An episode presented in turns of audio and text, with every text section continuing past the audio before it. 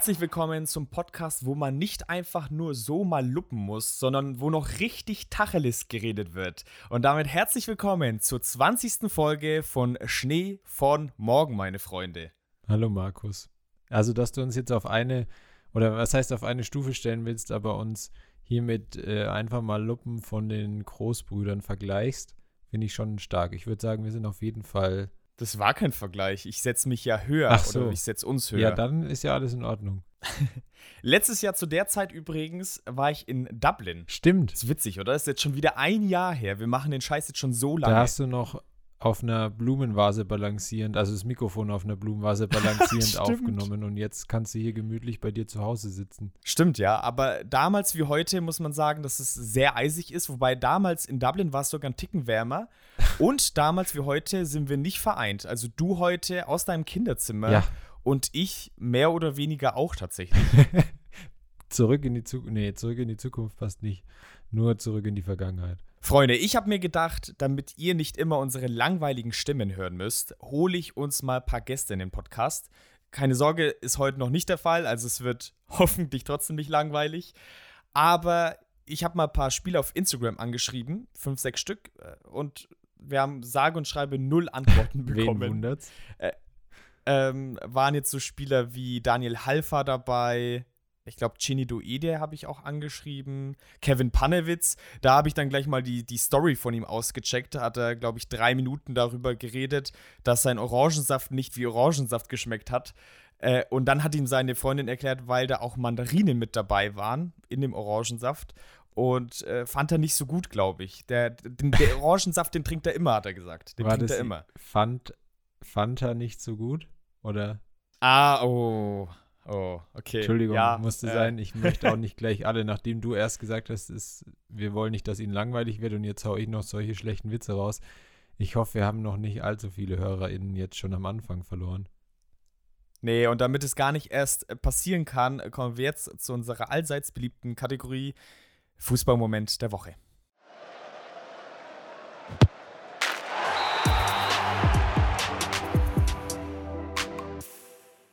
Fußballmoment der Woche, ich würde heute einfach mal anfangen, weil ich glaube, ich kann es relativ kurz halten. Ich habe irgendwie mir dieses Mal schwer getan, was zu finden. Habe irgendwie ein bisschen hin und her überlegt. Wir hatten natürlich jetzt auch eine Länderspielpause mit drin, deswegen war eine Woche weniger Bundesliga-Fußball. Habe mich dann aber tatsächlich für was von der Nationalmannschaft entschieden, weil ich habe es ja schon mehrfach, ja, ich glaube, ich habe es noch nie so richtig erklärt. Ich habe es immer nur wieder angedeutet dass ich ja für mich beschlossen habe, dass ich die WM in Katar mir nicht anschauen werde, also keine deutschen Spiele, keine restlichen Spiele, nichts. Würde das an der Stelle vielleicht einmal noch ganz kurz erklären. Es ist ja so, ich, ich, ich würde das verstehen, wenn jetzt jemand sagt, ja, wo zieht man da dann die Grenze? Natürlich ist es das gesamte Fußballgeschäft. Gibt es Argumente, warum man sagen kann, dann, wenn man jetzt bei der WM die nicht schaut, dann darf man gar nichts mehr anschauen. Gerade ich als Bayern-Fan ist es natürlich mit diesem ganzen Katar-Sponsoring und sowas auch noch schwieriger, dass ich dann da irgendwo die Grenze ziehe. Aber ich habe es mir lange und gut überlegt und natürlich geht, wenn ich Fußballfan bin und so viel Fußball wie ich schaue, ist damit einher, dass ich irgendwie mit den Sachen, die da in dem Geschäft abgehen, mich irgendwie abfinden muss. Einfach deswegen, weil ich die Sportart und das Spiel so gut finde und mir einfach gern anschaue und irgendwie damit aufgewachsen bin und es ja doch ein großer Teil meines Lebens einfach ist und war. Aber mit dieser WM-Vergabe nach Katar und eigentlich reicht da schon die Vergabe. Alles, was jetzt danach passiert ist, ich möchte jetzt eigentlich auch nicht nochmal über den Anruf von Uli Hoeneß im Doppelpass sprechen, weil das war einfach unter aller Sau. Mit den ganzen Arbeitern, die da ums Leben gekommen sind, das macht das Ganze ja nur schlimmer. Aber an sich würde die Vergabe dahin und auch, dass das ganze Ding im Winter stattfindet, schon ausreichen, dass es mir reicht. Dass das einfach, dieses ganze Fußballgeschäft ist nach Profit ausgerichtet. Das ist einfach so, aber da wurde das einfach in eine neue Höhe getrieben, meiner Meinung nach, wo dann auch für mich, der sich dem Ganzen zumindest versucht, bewusst zu machen und auch weiß, mit was er quasi leben muss, wenn man Fußball schaut. Aber da ist auch für mich einfach so eine Grenze erreicht, wo ich sage, ähm, ich schaue mir das nicht an. Ich kann mir das nicht anschauen, kann ich nicht mit meinen Werten vereinbaren. Wenn ihr da Punkte habt, schreibt mir gerne mal. Ich ähm, nehme da auch gerne Kritik entgegen. Aber auf was ich eigentlich kommen wollte, war, ähm, es war tatsächlich so, dass ich sowohl am Freitag als auch am Montag, also als die Länderspiele gegen Ungarn und gegen England waren, jeweils abends was mit Freunden gemacht habe und deswegen die Spiele nicht schauen konnte. Wir haben doch gar nichts gemacht. ja, ich habe tatsächlich noch mehr Freunde als dich, Markus. Ähm, ich hoffe, du bist jetzt nicht okay. allzu enttäuscht. Ja, es tut ein bisschen weh. Okay. Tut, bisschen weh, tut mir leid. Also okay. Aber habe dabei auch gemerkt, gerade bei der Nationalmannschaft fehlt es mir halt so gar nicht. Die kriegen mich irgendwie wirklich immer noch nicht. Ich dachte am Anfang, als der Flick als neuer Nationaltrainer angefangen hat, ah, okay, vielleicht gibt es jetzt tatsächlich mal wieder Länderspiele, die ich mir lieber anschauen werde, die mir nicht komplett scheißegal sind. Und so wie die Spiele dann auch noch gelaufen sind am Wochenende, eigentlich könnte ich allein wegen den Spielen ja. jetzt sagen, ich habe keinen Bock mir die WM anzuschauen. Also die Nationalmannschaft macht es mir im Moment auch noch richtig einfach, dass ich die WM nicht schauen will, weil eben auch die sportlichen Leistungen nicht in die Richtung gehen, dass es sich lohnt, das Ganze anzuschauen. Sie hörten fünf Minuten im Seelenleben von Sebastian. Ja, das musste jetzt einfach mal loswerden. Sagen doch immer alle, dass Podcasts auch so ein bisschen Therapie für sie sind. So weit würde ich jetzt nicht gehen. Aber ja, schreibt uns gerne mal, schreibt mir gerne mal, wie eure Meinung dazu aussieht. Vielleicht, ich habe ganz am Anfang, als ich mir das so vor eineinhalb, Jahr, eineinhalb zwei Jahren mal überlegt habe, dass ich die WM nicht schauen will, das, da habe ich am Anfang immer noch gesagt, ja, wenn irgendjemand mal ein Argument hat, was mich quasi überzeugt, dann würde ich es mir schon noch überlegen. Aber nachdem nichts in den eineinhalb Jahren kam bisher, was mich überzeugt hat, glaube ich auch nicht, weil ich inzwischen ziemlich gefestigt bin in dieser Meinung, dass da noch was kommt. Ihr könnt uns natürlich trotzdem gerne mal eure Meinung zu der ganzen Geschichte oder vielleicht jetzt auch zu meiner Meinung, was ihr davon haltet, mal schreiben und das Ganze schildern und dann ähm, bin ich mal gespannt, was da von euch kommt. Und genau, Markus hat es gesagt, fünf Minuten Einblick in mein Seelenleben und jetzt bin ich mal gespannt, was du dabei hast. Ach ja, du fängst mit einem schwierigen Thema an. Ich fahre eigentlich damit fort, weil ich habe dasselbe Thema. Man kriegt immer mehr Nachrichten von der WM aus Katar mit. Tatsächlich äh, neueste oder eine der neuesten Meldungen, dass das Dänemark-Trikot ganz in Schwarz und ganz in Rot gehalten ist, weil der Sponsor oder der Ausrüster Hummel darauf nicht zu erkennen sein möchte ja, kann ich verstehen, wobei die Trikots auch sehr in Mode sind natürlich. Das ist jetzt natürlich auch reinwaschen des Ganzen so ein bisschen, wenn man das jetzt so als Argument nimmt. Aber das war zumindest die neueste Meldung und an sich ist da nichts Verwerfliches dran. Du hast es auch gerade schon angesprochen, Uli Hoeneß im Doppelpass. Ich habe mir vorhin die ganze Passage nochmal angehört, fünf Minuten, wo er äh, angeruft in der Sendung, macht er scheinbar des Öfteren. Ich war leider nie so der große Doppelpass-Schauer.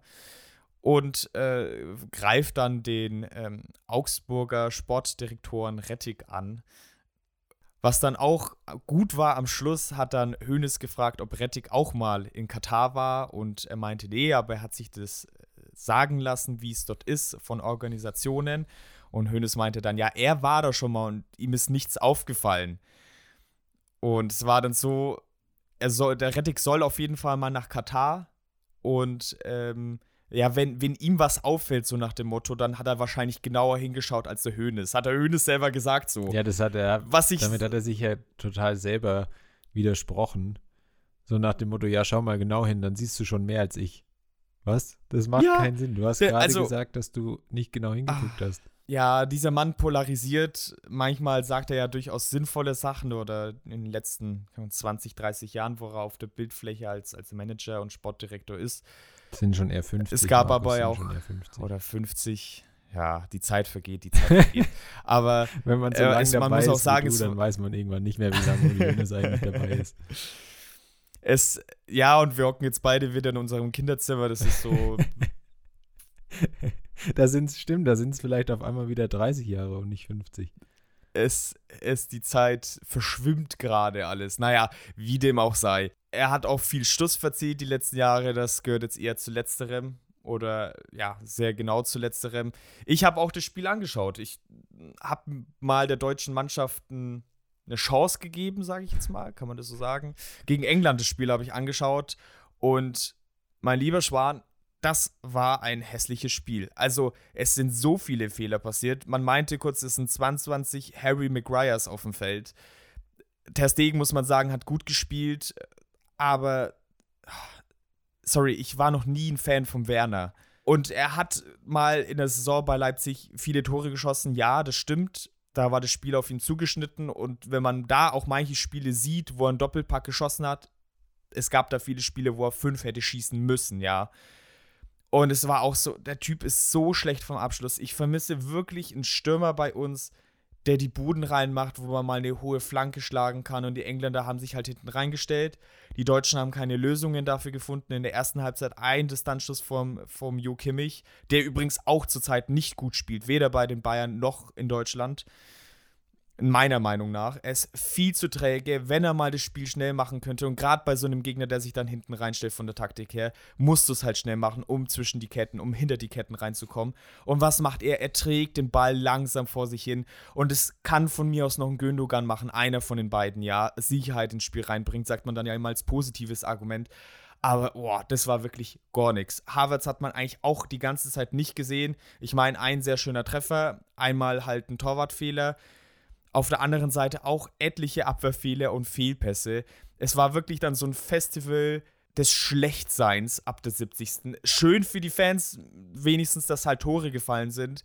Aber gecatcht hat mich das Spiel auch nicht. Ich habe dir dann zwischendurch mal geschrieben, du guckst es dir an, du hast dann gemeint, nee, es war grotesk. Es, also, ich habe jetzt gegen Ungarn soll es auch nicht so gut gewesen sein, gerade die erste Halbzeit, aber du hast es vorhin richtig gesagt ich werde mir von Katar auch nicht viel anschauen. Ich habe gesagt, vielleicht mal so die Zusammenfassungen interessiert mich dann auch letztendlich nicht so äh, von, den, von den Gegebenheiten, wie es da stattfindet. Und das Spiel war jetzt auch nicht gerade Werbung dafür. Ich meine, es ist noch nicht die WM, er hat auch noch nicht seinen finalen Kader. Man merkt, dass es den Bayern vielleicht auch zurzeit nicht so gut geht. Aber es war meiner Meinung nach, glaube ich, der letzte größere Test vor der WM. Ja. Also, wenn nicht da, wann dann, ne?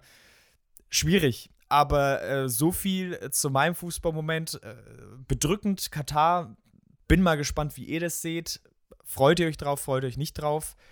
Ja, schon auch politisch angehaucht natürlich das Ganze, aber um unseren Fußballmoment und vor allem meinen auch mit, einem, mit einer guten Nachricht zu beenden, sage ich einfach, ich finde es schön, dass Latan Ibrahimovic beim nächsten Asterix und Obelix als Schauspieler mit dabei ist. Wirklich? Ja, ja. Er ist sogar im Trailer zu sehen. Der, es wird bestimmt keine große Rolle sein, aber ich bin riesiger Asterix und Obelix-Fan und ich glaube, Slatan Ibrahimovic, warum nicht? Kann er schon gut reinpassen. Ja. Und das ist eine gute Meldung für mich persönlich und damit war es das von Wa mir. Wandelt damit auf den Spuren von Michael Schumacher, Sinedin Sidan und to Tony Parker, wer den, den Aufbauspieler der San Antonio Spurs kennt. Vielleicht haben wir ja ein paar Basketballfans unter uns. Die waren alle schon bei Asterix dabei? Alle bei Asterix und die Olympischen Spiele, ja. Ja, Tony Parker habe ich gesehen bei den Olympischen Spielen. Michael Schumacher auch. Und, und wer war der dritte? Zinedine sie dann? Das weiß ich nicht mehr. Okay. Naja, cool, cool. Äh, erinnert mich so ein bisschen an den Trailer übrigens, äh, als ich den gesehen habe, von der Aufmachung her wie dieser eine Nike-Spot oh, ist das Nike oder Pepsi?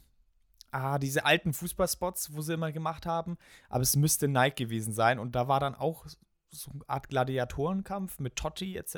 noch damals. Oh, ja, Gab es so einen ja, Werbespot. Mir, ja. Und daran hat mich das so ein bisschen okay. erinnert. Wieder alte Vibes. Mensch, wir, also heute ist es. Äh, ja. Jetzt müssen wir aber aufpassen, dass wir kein Filmpodcast werden. Also hören wir mal lieber auf und gehen zur regulären Folge über. Ja,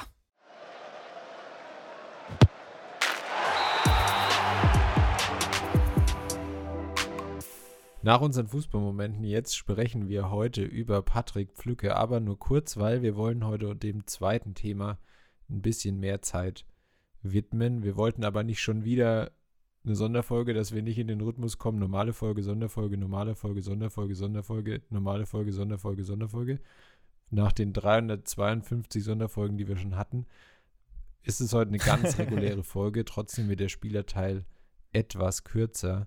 Wir sprechen über Patrick Pflücke, den ihr vielleicht aus einer Fernsehserie kennt. Jetzt aber erstmal, Patrick Pflücke ist am 30.11.1996 geboren. Er ist also nur ein paar Monate älter als wir beide.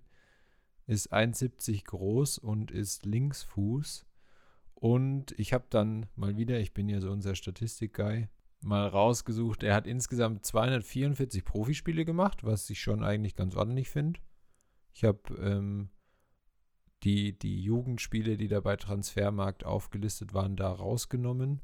Hat seine Profispiele gemacht für den FSV Mainz 05, für Uerdingen eben, für Roda Kerkrade in, in Holland, in den Niederlanden und für den Servette oder Servette, ich weiß es leider nicht ganz genau, FC aus Genf in der Schweiz und hat in diesen 244 Profispielen 34 Tore und 30 Vorlagen. Also das ist so, ja, schon noch okay, weil ich habe es jetzt ja nie so richtig großartig ins Erscheinungsbild getreten. Dafür finde ich die Werte eigentlich noch ganz in Ordnung.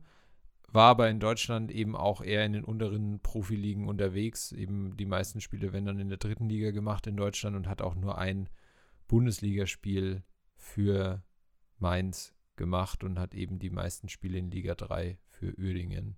Jetzt scheint er ja wieder erfolgreicher unterwegs zu sein tatsächlich.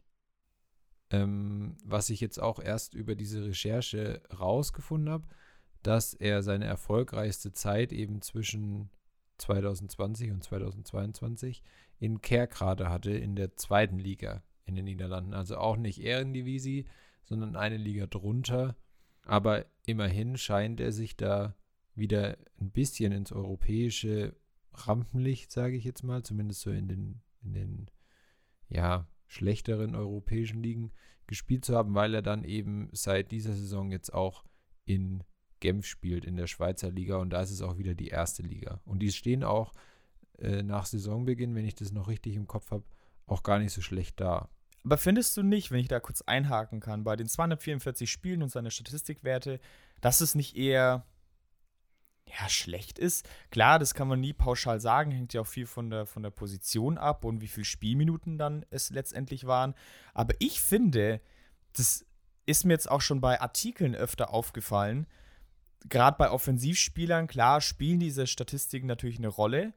Und je nachdem, in welches Licht man gerade den Spieler rücken möchte, also wenn es jetzt gerade schlecht läuft, dann sind diese Werte schlecht. Und wenn er gerade auf einem aufsteigenden Ast ist, dann sind die Werte ja eigentlich ganz, ganz okay. Und ich finde, gerade bei so ähnlichen Werten kann sein, dass ich dann natürlich ein paar Faktoren außer Acht lasse, aber sagt mir so mein Bauchgefühl, ist es nie eindeutig und passt immer so ein bisschen zu der Berichterstattung des Spielers. Also ist mir nicht nur einmal schon aufgefallen, sondern so des Öfteren.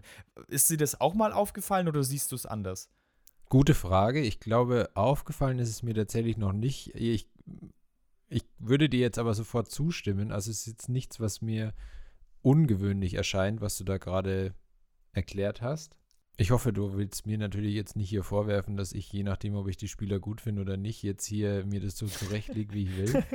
ähm, ich fand.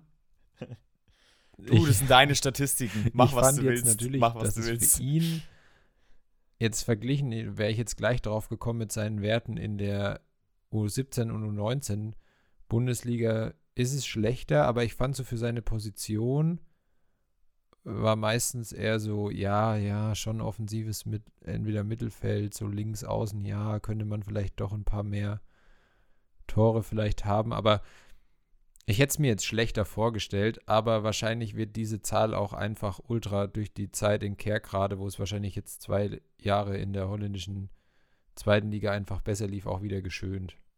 Wenn ich jetzt vielleicht nochmal drüber nachdenke. Aber ja. ich weiß schon, was du meinst. Ja, sein. das gibt es ja ganz oft. Du kannst wahrscheinlich über einen Spieler zwei Artikel schreiben. Der eine schreibt, dass die Statistikwerte nicht besonders überzeugend sind und der andere baut diesen ganzen Artikel im Positiven auf diesen Statistikwerten auf. Hm. Ja. Gerade wenn es keine ja, so absoluten Topwerte sind, wo wirklich niemand sagen kann, das ist jetzt aber schlecht. Aber ja, ich, darauf wollte ich jetzt zu sprechen kommen. Er hat auch 80 Spiele in der U17 und U19 Bundesliga gemacht, die eigentlich alle für Mainz und hat da in der Zeit 40 Tore, also hat da jedes zweite Spiel getroffen. Dadurch wurde er auch eben so ein bisschen bekannter äh, jetzt, äh, also in, in, in Deutschland quasi durch diese Zeit in Mainz und ist dann auch zum BVB gewechselt. Da zur zweiten Mannschaft. Und wer weiß, was hätte passieren können, wenn er bei Dortmund geblieben wäre, weil, und das hat er dann auch selber mal gesagt, er hat dann seinen nächsten Wechsel so ein bisschen bereut, weil er dann eben nach nur einem Jahr von Dortmund wieder weg ist und hat sich da dann Uerdingen angeschlossen, die da ja gerade so ein bisschen im Aufwind waren. Ja, letztendlich so ein bisschen schade. Uerdingen kein unbeschriebenes Blatt im deutschen Fußball, denn ein gewisser Mikhail äh, Ponomarev, so spricht man ihn, glaube ich, aus, war da für fünf Jahre lang Investor in Uerdingen und äh, witzigerweise mit einigen Spielertransfers verbunden, die dann auch schnell wieder weg waren. Witzigerweise sage ich deswegen, Ponomarev ist seit 2021 nicht mehr äh, bei Uerdingen drin und seine Gehälter wurden mittlerweile eingefroren. Und ein letzter Fakt zu Uerdingen. Wusstest du, Seppo, dass Uerdingen eigentlich ihr Stadion ja, renovieren wollten, ausbauen wollten. Das hat aber von der Stadt her nicht geklappt. Also es hätte wohl die Stadt machen müssen, wenn ich es richtig gelesen habe und ist die einzige Mannschaft scheinbar im deutschen Profifußball, die dann immer in anderen Städten ihre Heimspiele ausgetragen haben und da dann Miete zahlen mussten. Ja, ich glaube, ich hätte es jetzt nicht mehr so wiedergeben können, aber ich glaube, die haben dann zum Teil zum Beispiel mal in Düsseldorf gespielt. In der, in der Arena, doch, jetzt wo ja, du Wahnsinn, sagst, wusste ich schon, nicht. ja. Das hört sich jetzt wieder blöd an, so wenn du sagst, ja, dann weiß ich es auch. Ja. Aber doch, ich glaube, ich hoffe, das stimmt jetzt auch, aber ich glaube, da war unter anderem eben Düsseldorf dabei, wo sie dann spielen durften oder gespielt haben. Ja. Ja, jedenfalls, Patrick Pflücke hat da auch gespielt, um wieder den Bogen zurückzumachen und hat sich falsch beraten gefühlt. Hätte vielleicht noch ein Jahr in Dortmund bleiben sollen können, länger auch als ein Jahr vielleicht. Und du hast es vorhin schon erwähnt, in Kerkrade eigentlich dann so seinen Durchbruch erlebt und nicht in Uerdingen. Bin jetzt auch mal gespannt. Also dadurch, dass ich ihn ja tatsächlich schon ein bisschen länger, also kenne natürlich in Anführungszeichen, ich weiß halt, wer der Spieler ist und schaue tatsächlich auch immer mal wieder, wo er jetzt gerade so spielt und was er so macht. Vielleicht geht ja noch was. Er ist ja noch nicht so alt. Würde ich jetzt mal für uns auch sprechen. Wir sind auch noch nicht so alt. Vielleicht geht ja bei uns auch noch was. Ähm, ja, wir sind ja noch im Kinderzimmer. ja, stimmt. Ein wiederkehrendes Symbol heute. Ähm, Zwei Jungspunde. Wer weiß also, was sich bei ihm noch entwickeln kann und was vielleicht noch geht. Ich meine, hm, jetzt sind wir natürlich wieder bei der Frage, was betrachten wir als Scheitern und was nicht. Natürlich ist er noch sehr jung, allerdings war er mit 14 dann auch schon mal von Clubs wie Barcelona umworben, was ja ein ganz schönes Statement erstmal ist. Klar, die holen solche Spiele auch ganz früh, ja zum Teil noch viel früher als mit 14. Aber ich finde, es zeigt natürlich trotzdem, wie man in dem Alter dann aussah und ja, was es auch für Erwartungen an den Spieler gab, wohin er sich entwickeln kann. Und in der Hinsicht finde ich, ist es aktuell noch als Scheitern zu betrachten, wenn man dann in Anführungszeichen nur in der ersten Schweizer Liga und da dann auch nicht vielleicht, keine Ahnung, bei den Young Boys Bären, die auch halt regelmäßig Europa League und Champions League spielen, dann unterwegs ist. Aber ja, ich weiß nicht, wie du es einordnen würdest. Vielleicht das noch ganz kurz von dir. Aber. Ja, gibt ja, wir hatten ja auch schon Folgen von Spätzündern, die dann doch nochmal durchstarten. Ist alles möglich, theoretisch. Jetzt ist er 25, 26. 25. Wird, ja. wird aber in zwei Monaten 26. Ah ja, ja, genau ja, ist in beide Richtungen alles möglich. Ich meine, gib ihm eine gute Saison in der Schweiz, dann ist er vielleicht bei den Young Boys äh, oder in Basel und dann ist der Sprung in, zu einem mittelguten deutschen Club nicht mehr fern. Jetzt für die ganz große Karriere wird es nicht mehr reichen, aber vielleicht ein ganz gutes Erstliganiveau. Warum denn nicht? Also da muss natürlich viele stimmen, aber genauso kann er auch, wie sagt man, ins Nichts verschwinden wo ihn niemand mehr kennt, zumindest. Äh, kann auch sein. Dementsprechend mein Urteil. Dein Urteil, genau. Ähm, und jetzt. Übrigens, apropos Urteil. Barbara Salisch ist zurück im deutschen Fernsehen. Hast du das mitbekommen? Ja, natürlich habe ich das mitbekommen. Ich habe aber noch nichts davon gesehen. Legendär. Naja, äh, egal. Ähm, weiter im Text. Ihr fragt euch jetzt sicher, wir haben es jetzt ja schon mehrfach angedeutet und Ich weiß nicht, ob er unbedingt der unbekannteste Spieler ist, den wir bisher hatten. Wahrscheinlich in Deutschland nicht. Wir hatten so mit, mit ähm, wie hieß er, Bartosz Kapustka am Anfang mal. Ich glaube, ja. dass der in Deutschland schon noch unbekannter war. Aber wie kommen wir jetzt auf Patrick Pflücke? Wir haben ja unser, vor allem unser zweites Thema groß angekündigt ähm, im Vorfeld. Und zwar mir, ich kenne eben Patrick Pflücke jetzt schon seit mittlerweile zehn Jahren eigentlich, ist mir der Spieler ein Begriff. Und das hat den Grund, dass ich damals Projekt Profi auf Sky geguckt habe. Und mit diesem Projekt Profi wollen wir uns eben jetzt beschäftigen. Wir haben es ja in der Folge einfach mal, ja, nett umformuliert in ein Projekt gescheitert. Ihr werdet gleich sehen, warum. Also, was ist Projekt Profi überhaupt? Projekt Profi war ein, ja, ein Filmprojekt, sage ich mal, oder ein, eine, eine kleine Miniserie von Sky, in dem der Yannick Erkenbrecher, der auch immer noch Moderator bei Sky ist, und zusammen mit dem äh, Filmemacher Vinko Bicanic eben vier vielversprechende Talente auf ihrem Weg zu den Profis begleiten wollte.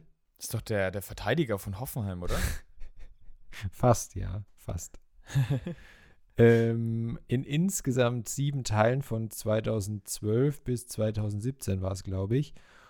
Und jetzt wollen wir erstmal zu den Spielern kommen, die da eben dabei waren. Also eben Patrick Pflücke, logischerweise, über den haben wir ja schon gesprochen. Dann Jonathan Tah, der Einzige, der eigentlich den Durchbruch bei den Profis so richtig, richtig geschafft hat, der, auch, der ja auch A-Länderspieler hat. Und natürlich, ja, ich weiß jetzt nicht, ob unumstrittener Stammspieler in Leverkusen ist. Das, das ist, glaube ich, in der Abwehr gerade niemand unumstritten. Aber Ja, nee, schwierig. Aber genau, zumindest gestandener Bundesliga-Profi. Also der würde ja auf jeden Fall irgendwo unterkommen, wenn der jetzt auch von Leverkusen weggehen würde. Dann Ralf Husic, Torwart. Und Sinan Kurt, über den wir ja auch schon mal in einer Folge gesprochen hatten. Ja, über den ich noch sehr viel erfahren habe. Ich habe mir die ersten vier Folgen auf YouTube angeschaut, weil es scheinbar nur vier Folgen auf YouTube gibt oder meine Skills des Suchens sind wirklich sehr, sehr schlecht da kann ich gleich mal offenbaren, es hat ziemlich lange in der ersten Folge gebraucht oder bis zur ersten Einblendung, die ich wirklich aktiv gesehen habe, wo ich mitbekommen habe, dass es Raif Husic heißt und nicht Ralf Husic. Ich dachte echt eine längere Zeit, dass er Ralf Husic heißt. Ach so. So, so viel, so viel dazu. Ich finde ihn eigentlich auch, er würde einen sympathischen Ralf abgeben, Sympathisch. Aber aber ja, so viel dazu. Ich kann es schon mal vorweggreifen. Dieses, dieser Fehler ist mir auch vielleicht deswegen passiert, weil ich es nicht so spannend fand.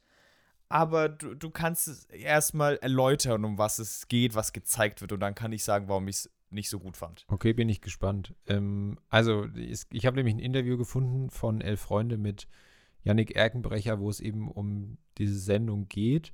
Und da war eben eine Frage, wie sie darauf gekommen sind, also überhaupt auf die Idee und auch wie sie die Spieler dann ausgewählt haben. Die Idee aufkam eigentlich durch Steffen Freund, der war damals noch Sky-Experte, also hat eben für Sky gearbeitet und so kannten die sich eben und war damals auch noch U16-Nationaltrainer. Inzwischen ist er ja, ja Experte bzw. Co-Kommentator bei RTL, wenn da Länderspiele oder auch Allgemeinspiele, die haben ja auch mal Euroleague-Spiele und sowas übertragen werden der hat eben damals gesagt, dass die, der Jahrgang, der damals in der U16 gespielt hat, das müsste eben der, der 96er Jahrgang sein, wirklich unglaublich talentiert ist und sich deswegen eben anbietet für diese Show, diese Sendung, diese Idee, die sie da hatten. Und sie haben es dann auch so ein bisschen danach ausgewählt, dass eben für jede Positionsgruppe was dabei ist. Also eben Torwart mit Ralf Husic, der eben zu, der in dem Jahrgang der beste Torwart war. Dann Jonathan Tah als Abwehrspieler, der eh einfach unglaublich talentiert war, über den, glaube ich, Steffen Freund auch gesagt hat, dass wenn der kein Profi wird, dann versteht er nichts von Fußball. Dann äh, Patrick Pflücke eben eher so als Offensivspieler. Ich würde den noch fast eher als Offensivspieler da in die Kategorie mit Stürmer einordnen als, als Sinan Kurt dann, der aber auch einfach eine interessante Geschichte hatte, weil da eben wirklich die ganze Familie und daran kann ich mich auch noch in der ersten Folge erinnern, von Dresden, also da kommt er ursprünglich her, nach Mainz gezogen ist, damit er eben da bei Mainz spielen kann. Und Mainz da eben zum Beispiel dem äh, Vater von Patrick Flücke dann auch einen Job angeboten hat, ich glaube in einem Fanshop oder so. Also da wirklich so die ganze Familie alles dafür getan hat, dass der da hin kann. Und Sinan Kurt wurde eben, über den haben wir ja auch in der Folge schon ausführlich gesprochen, zu der Zeit gerade als neuer Marco Reus gehandelt. Immer cool, wenn man so mit Spielern, die es schon gibt, verglichen wird und als neuer betitelt wird, läuft immer super. Und genau, es war nämlich gerade die Zeit, als Reus von Gladbach nach Dortmund gewechselt ist. Und so haben sie dann eben die Spieler so aufgrund des Talents und aufgrund der verschiedenen Geschichten im Hintergrund dann eben ausgewählt und die dann erstmal begleitet. Was man schon sagen muss, ist auch ganz nett, so junge Spieler auch mal wirklich ihren Alltag so ein bisschen zu sehen, auch wenn es sehr zerstückelt war von der Darstellung. Also man hatte nie einen Spieler wirklich lang gesehen bekommen, aber auch gerade bei den DFB-Junioren, wo sie damals ja auch noch zusammen waren, fand ich, gab es schon coole Einblicke. Da gab es im ersten Teil eine Spielvorbereitung gegen äh, die spanische Mannschaft.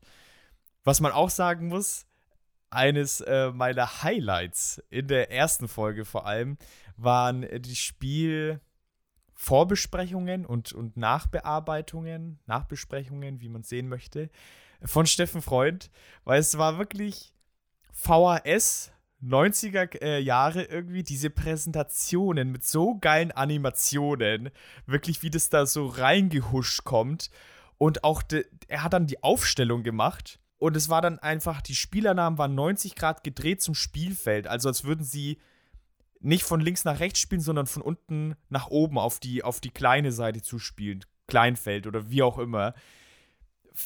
Fand ich so ein bisschen, okay. Es hat mich am Anfang tatsächlich auch verwirrt. Also ich habe es zuerst nicht gecheckt, hä, in welcher Aufstellung spielen die denn bitte, weil ich mich eben an den Linien vom, vom Spielfeld orientiert habe. Mag aber natürlich auch an mir liegen. Äh, möchte ich jetzt nicht sagen. Dann gab es auch so eine schwierige Stelle, wo er dann gemeint hat, ja, spanische Frauen, hahaha, und hat dann so eine ähm, Präsentationsfolie gehabt mit so leicht bekleideten Damen, mäßig so Poster aufhängen bei einer Werkstatt, wo lauter Kerle irgendwie rumtanzen.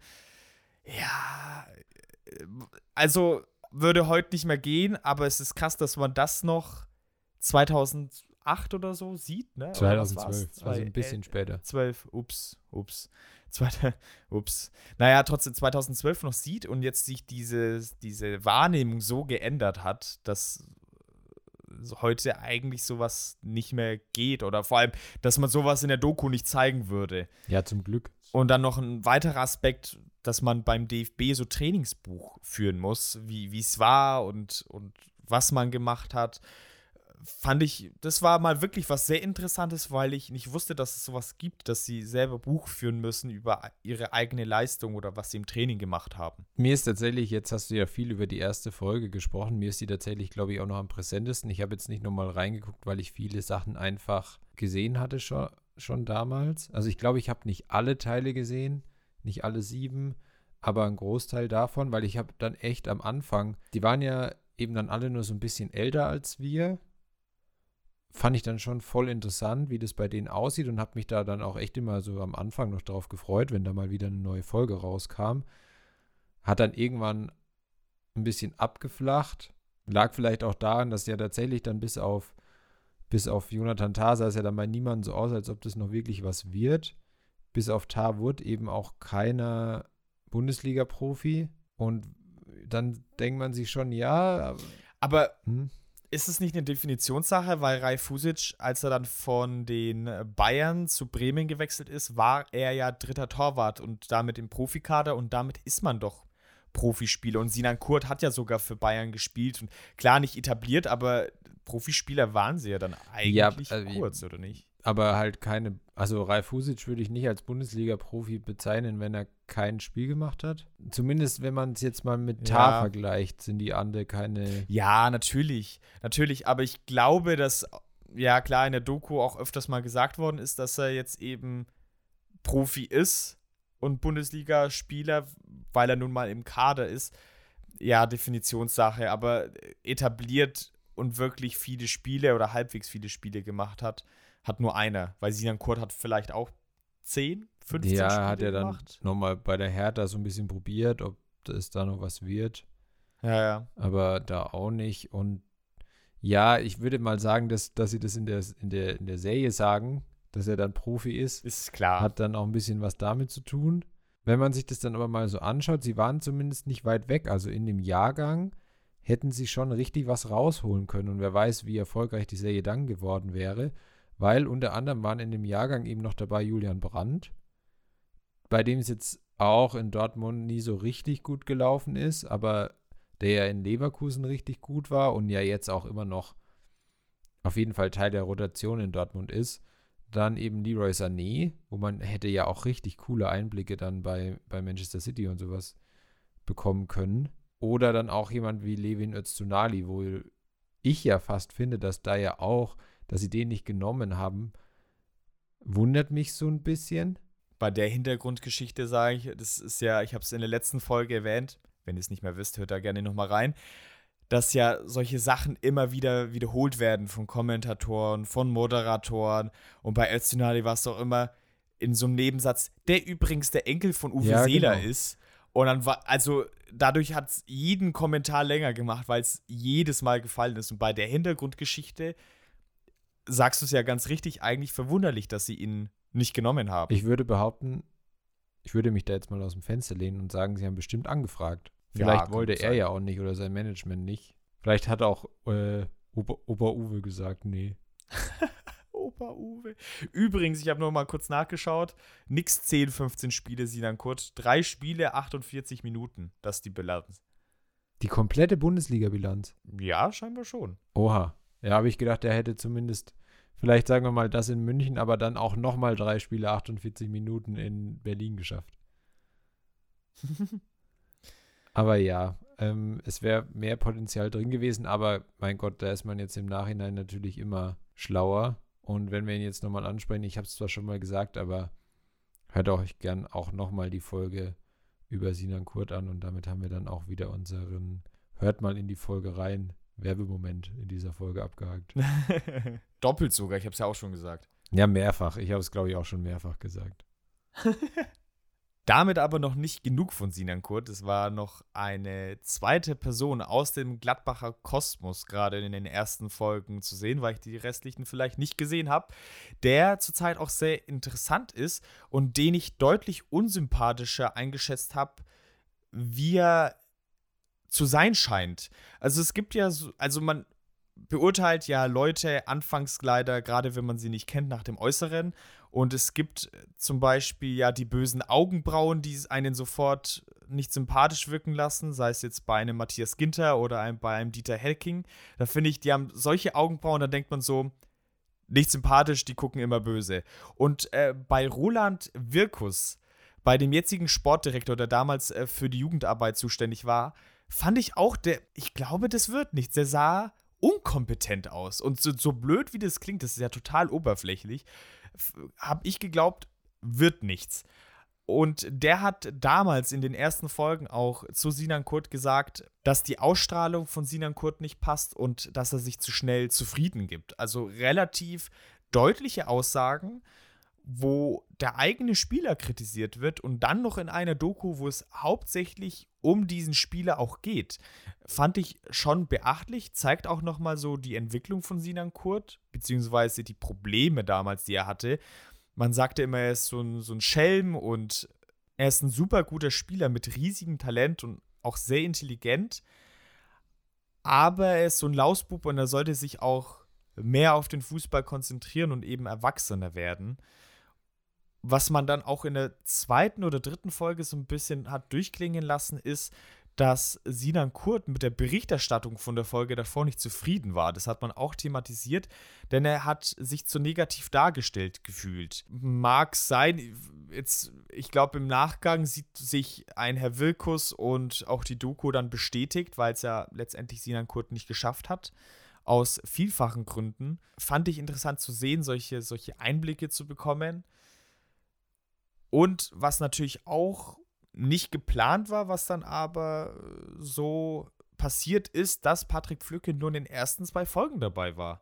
Äh, weil er dann sich mehr auf den Fußball konzentrieren wollte und die Berater gesagt haben, jo, machen wir nicht mehr mit. Ja, mit dem Fußball konzentrieren hat es dann auch nur so semi geklappt. Zumindest mit der großen Karriere nicht. Genau. Sieht man ihn am Schluss dann nochmal? Also, wie gesagt, in den ersten vier Folgen war er ja nicht dabei. Wird er nochmal thematisiert oder angesprochen? Boah, gute Frage. Das weiß ich gar nicht mehr so genau. Ich glaube nicht tatsächlich, weil sie sich dann nicht mehr so damit beschäftigen. Ähm, das war dann, glaube ich, so eine Entscheidung von Mainz 05, aber auch von ihm und seinem Management, dass sie eben gesagt haben, er ist jetzt da bei dieser Sendung nicht mehr dabei. Da wurde er nochmal ganz kurz halt so, ja, Footage, was sie wahrscheinlich halt noch hatten, nochmal eingeblendet. Und dann war aber eigentlich auch Ruhe danach. Wo ich mich auch noch voll gut daran erinnern kann, ist, dass Jonathan Thal in so einer Spieler-WG in Hamburg gelebt hat. Da war er eben noch beim HSV und nicht bei Bayer Leverkusen in der Jugend. Und da hat er eben mit einem, ich glaube, es war ein. Klingt. Ja, ja, Clinton Washington. Ah, den Namen, so hieß gut, er, dass du ihn, ihn rausgesucht hast. Den hätte ich jetzt nämlich nicht mehr sagen können. Ich habe nicht rausgesucht, der ist jetzt so aus dem Kopf heraus.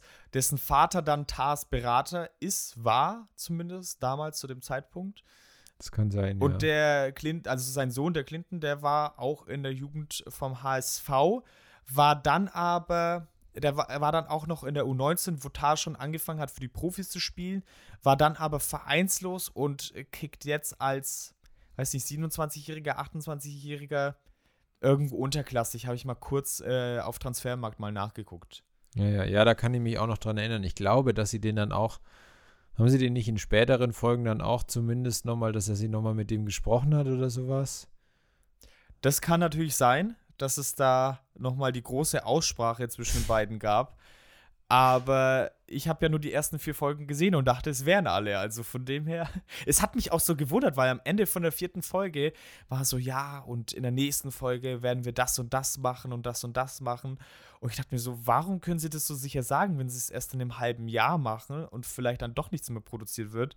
Und ich kann ja nichts mehr finden, also war auch scheinbar nichts mehr da. Aber ja, ich, ich muss mal noch mal gucken, vielleicht kann man woanders noch äh, auf VHS die anderen Folgen auftreiben. Ich kann noch nicht mehr sagen, wie gesagt, da ich vor allem die ersten Folgen auch geguckt habe und dann am Ende nur noch sporadischer, was auch in diesem Interview mit Yannick Ergenbrecher rauskam, dass gerade die Wechsel zwischen den Vereinen, wo es ja durchaus einige gab, gerade bei, bei Ralf Husic ja, dann irgendwie von Augsburg zu den Bayern, dann nach Bremen und dann irgendwie, glaube ich, auch mal nur nach Osnabrück war da noch dabei.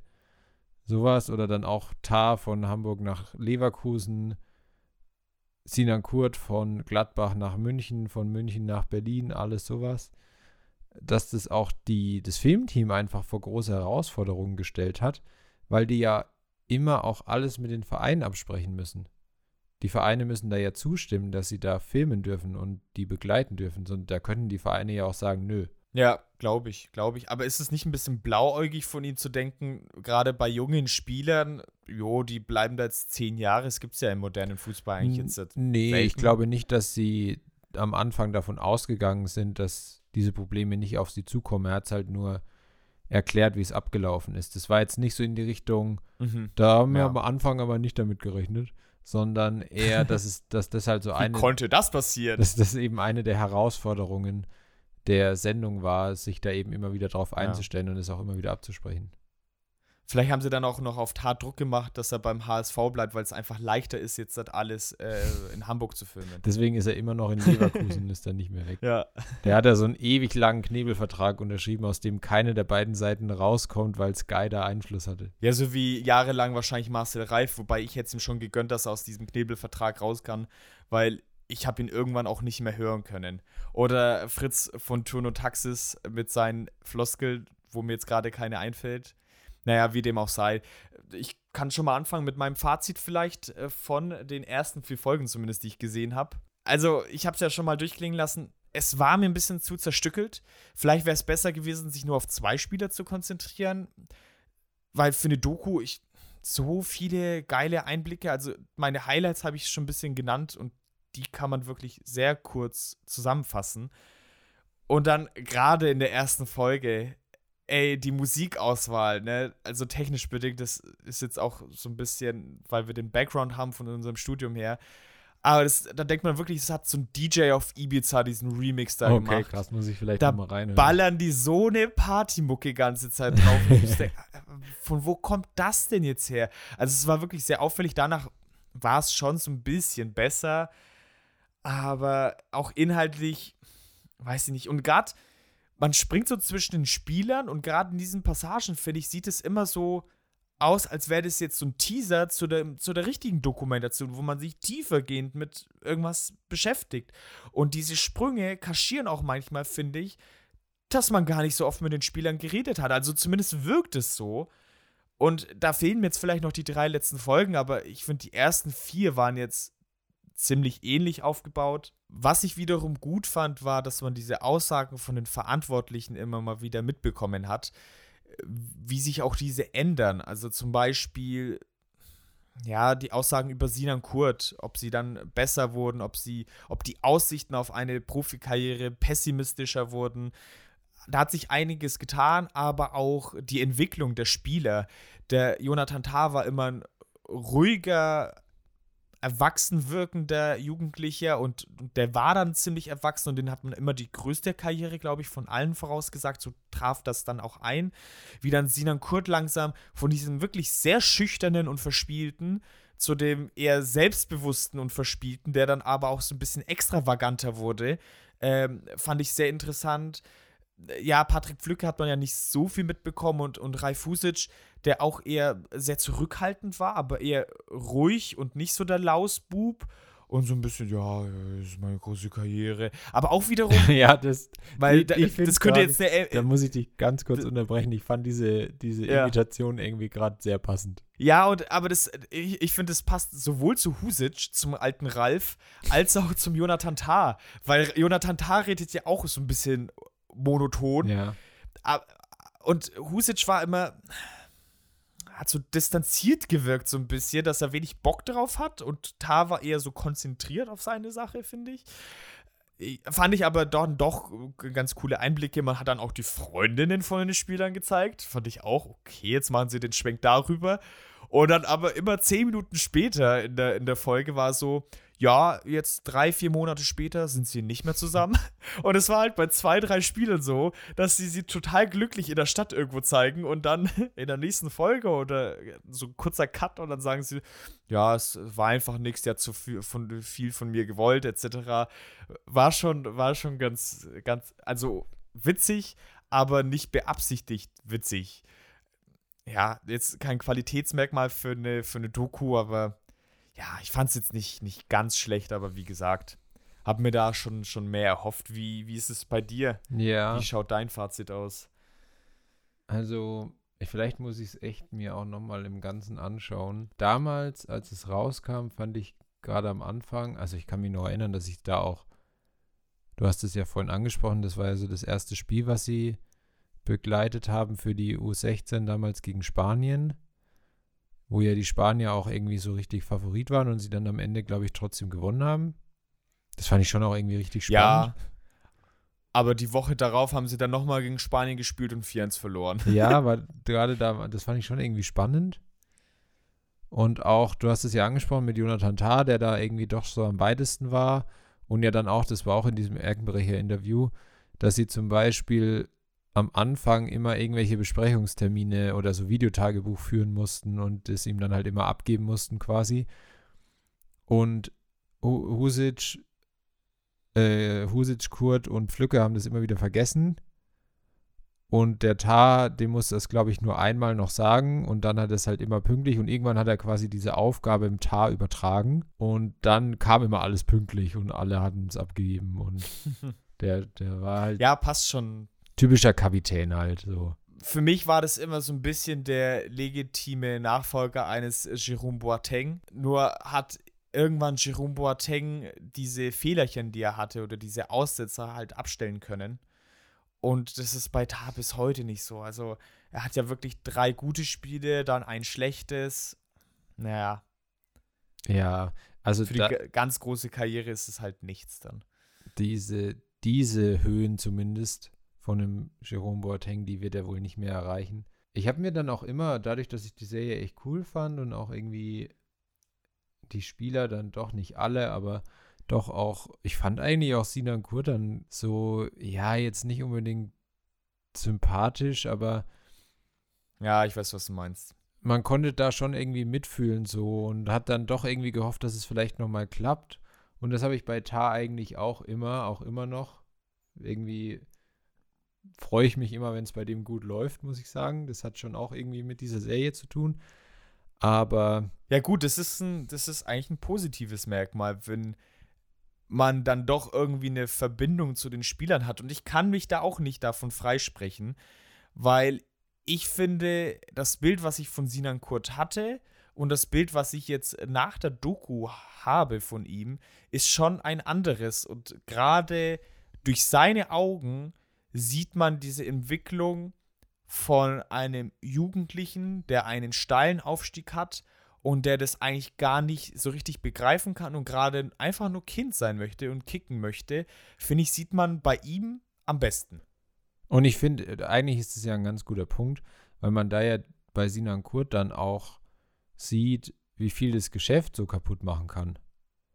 Weil der ja sicherlich dann das, was wir da in der Folge hatten mit diesem, keine Ahnung, also dann, dann ist er in München, dann ist er auf einmal Bayern-Spieler, was irgendwie was Besonderes ja immer noch ist. Dann verdient er da vielleicht auch mehr, dann hat er auf einmal so viel Geld, dann hat er vielleicht auch, keine Ahnung, Freunde, die ihm dann in irgendwie sowas reinquatschen, wo das Ganze vielleicht, wenn das weniger gewesen wäre, weniger Geld, weniger Fame und sowas, hätte er sich vielleicht nochmal anders entwickeln können und dann hätte das vielleicht auch besser funktioniert. Ja, war's das. Auch möchtest du noch was, was loswerden zu Projekt Profi? Ich werde mir dann auf jeden Fall vielleicht nochmal die, die nächsten drei Folgen anschauen. Und ich finde es gut, dass du sagst, dass du es dir jetzt doch vielleicht nochmal anschauen willst, nachdem wir diese Folge Ja, ich habe mich ja schon informiert. Ich habe jetzt ja nur nicht jede Folge nochmal ja. ganz geguckt. So ist ja nicht. Ähm, ja, ich wollte diesmal den Streber geben, habe aber dann nur die halbe Arbeit abgegeben. Das ist natürlich du hast, auch gut. Du warst so, ja, ich habe mich heute mal richtig angestrengt und war richtig gut. Vier nee, nee, nee. Und dann kommt so die Frage, ja, was hattest du denn auf der, bei der ersten Aufgabe auf der Rückseite? Wie, es gab eine Rückseite? ja, stimmt, stimmt, stimmt. Ich glaube, ich habe alles richtig. Ja. ähm, nee, ich glaube nicht. Wie gesagt, ich fand es damals cool, so die paar Sachen, die ich jetzt vielleicht nochmal gesehen habe, da, da habe ich jetzt nicht nochmal so mit dem Auge, wie ich es jetzt so intensiv, wie ich es quasi damals verfolgt habe. Es war jetzt ja mehr so für den Podcast als Vorbereitung. Jetzt muss ich es vielleicht mir einfach nochmal im Ganzen auch anschauen, um dann nochmal, wie, wie jetzt so das Gefühl ist. Auch, ja, wahrscheinlich ist auch einfach cool, die ganzen jungen Spieler und jetzt, keine Ahnung, damals wusste ich halt noch nicht, wer Julian Brand und Leroy Sané sind, wenn die da irgendwie mal vorkommen. Und jetzt siehst du da vielleicht Spieler, wo du denkst, krass, die waren damals schon dabei, damals kann ich die einfach noch gar nicht. Und jetzt sind es so Profis, die ich irgendwie natürlich kenne. Also. Ja, man kann noch mal so mit anderen Augen genau. durch diese Zeit gehen. Und was man jeder, bei jeder Doku festhalten kann, ist, dass sie ein Stück Geschichte, in welcher Form auch immer, immer festhalten und jetzt in dem Fall, auch wenn man die Inhalte vielleicht nicht so gut findet, wenn man dann im Hintergrund einen Leroy Sané sieht, einen Brand oder einen Brand auf dem Platz. Timo Werner war auch ganz viel zu sehen, der Ach, damals krass. wahrscheinlich zu wenig seinen Abschluss trainiert hat und dementsprechend heute so als Stürmer spielt. Sie, also finde ich schon, finde ich schon gut, dass man diesen Aspekt auf jeden Fall drin hat. Also so ganz schlecht reden möchte ich nee. das Ganze jetzt auch. Aber stell dir jetzt mal vor, sie hätten die vier Spieler Özunali wegen, wegen Seeler, Brandt, Sané und Werner genommen. Dann würden wir heute nicht hier sitzen ja, stimmt. und diese Wir müssen Folge dankbar aufnehmen. sein. Wir sind dankbar. Danke, Sky, dass ihr schlechte Dokus macht. dass ihr schlechte Spieler auswählt.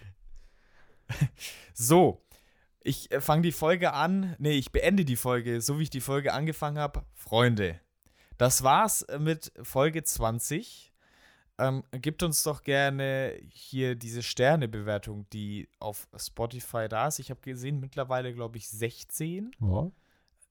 Wir haben, also es, wir haben ja schon mehr ZuhörerInnen als 16. Nicht, dass jetzt jemand denkt, uns, uns hört keine Sau. Nein, so ist es nicht. Aber ihr müsst auch bewerten.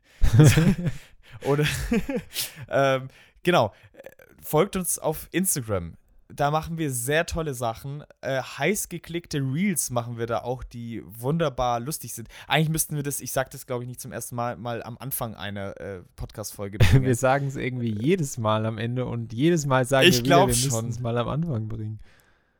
Das, äh, du kannst es ja vorne reinschneiden, außer ich muss schneiden, dann kann ich es vorne reinschneiden. Das weiß sie nämlich noch nicht, denn wir schneiden ja immer beide abwechselnd. Naja, je nachdem. Gerade schreibe ich nämlich noch meine Abschlussarbeit, Freunde, und aber bald äh, darf ich dann wohl wieder schneiden. Je nachdem. So, äh, auf jeden Fall, Social Media sind wir schon große Stars. Die Kids lieben unsere Reels. Wenn ihr da mal äh, vorbeischauen wollt und den neuesten Shit aus äh, der Social Media Bubble der geilen Fußballboys sehen wollt, dann schaut da gerne vorbei.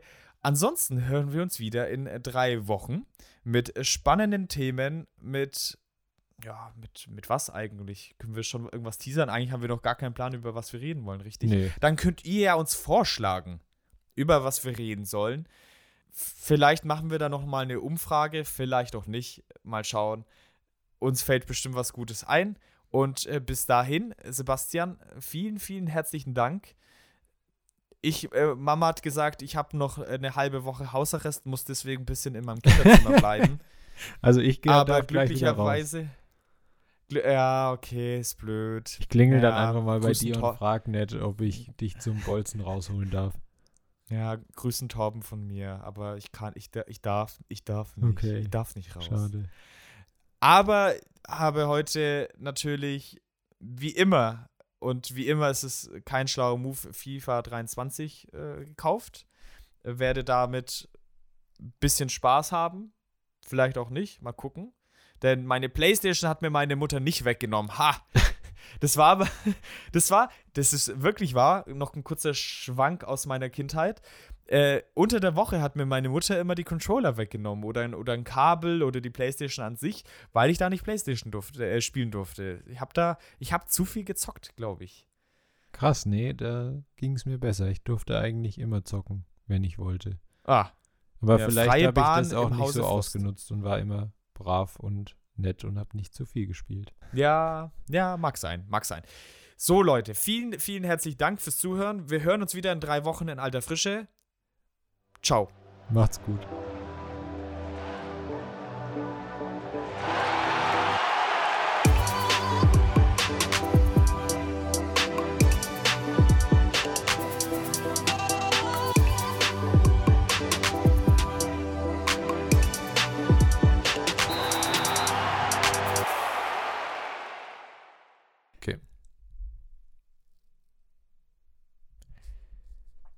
Wir sprechen heute über den guten Spieler oder nicht so guten Spieler. Keine Ahnung, anscheinend ist er inzwischen wieder etwas besser.